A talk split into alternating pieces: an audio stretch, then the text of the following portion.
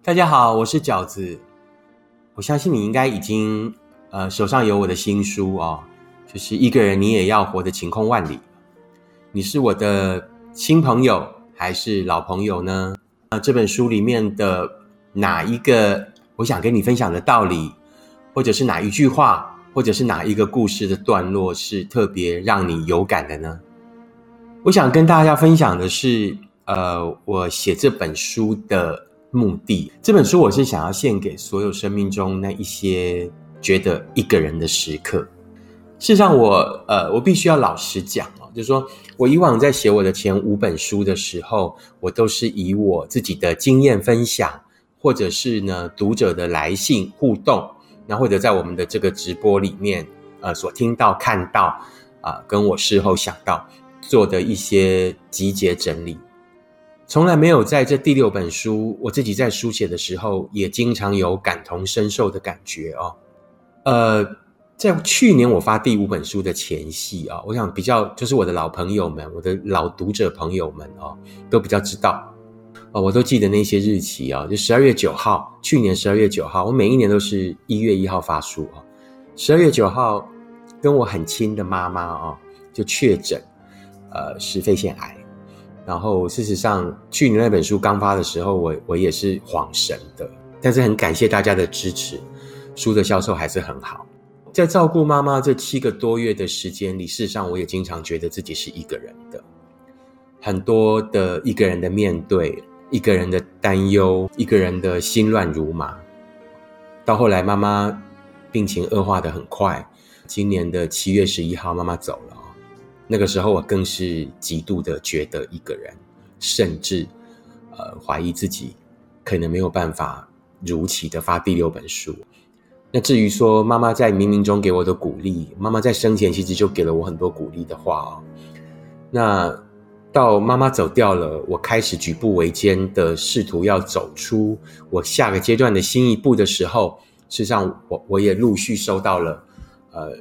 我个人认为很神奇的一些讯息，有一些我也写在书里了。这就是我的人生里，我觉得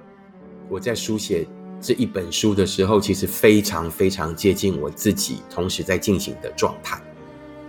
一个人的孤寂，然后一个人的脆弱，但是后来我也终于学会了一个人的勇敢，跟一个人的继续前进。那这就是我在这本书里面最想、最想、最想跟大家分享的。我想说的是，呃，每一个人在一生中一定都会面临到在不同阶段的所谓一个人的时候。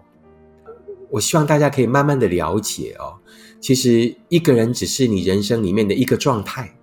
啊，不管这一个人是你自己的选择还是命运的结果，我们都要努力找回呃一个人的自主，然后一个人的独立，让这个一个人呢是你的决定，而不是命运。让这一个人呢是你的选择，而不是你的不幸。其实我我现在已经真心的觉得一个人并不可怕，一个人也有可能在下一秒钟变成两个人。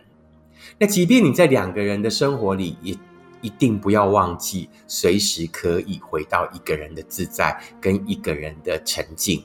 跟自己相处。我觉得是一件非常重要而且很快乐的事。一个人绝对不可怕，是一直想找，快点找到另外一个人，才会让人真的脆弱。在这本书的最后，我想给大家的一个建议就是：不管你现在是在呃人生的哪一个呃所谓一个人的时刻，那我都希望你是带着这一本书，好好的享受这成为一个人的过程，让这个我们可能一开始不是心甘情愿的一个人。然后到后来走成了我们无比自在的一个人。我希望这本书可以从头到尾都陪着你，在你接下来呃人生脆弱的时刻，在你彷徨的时刻，把它当成一个只是倾听，也可以跟你对话的朋友。最后要谢谢你们，谢谢你们继续支持我的第六本书。如果是新朋友的话，谢谢你愿意打开这本书。愿意呃让饺子在你的生命里，在你此时此刻最脆弱的时候，呃，成为你一个可以很安心的朋友。那不管是老朋友旧朋友，都别忘记我们固定的约定，那就是每个礼拜四的晚上十点啊，不管是在饺子的脸书或者是 IG 上面，都有我们每一个礼拜一次的聚会啊，也就是我们的直播。那直播过后呢，呃，也都会有影片哦，在饺子的 YouTube 上产生。那搜寻的方式都很简单，只要输入饺子就都找得到。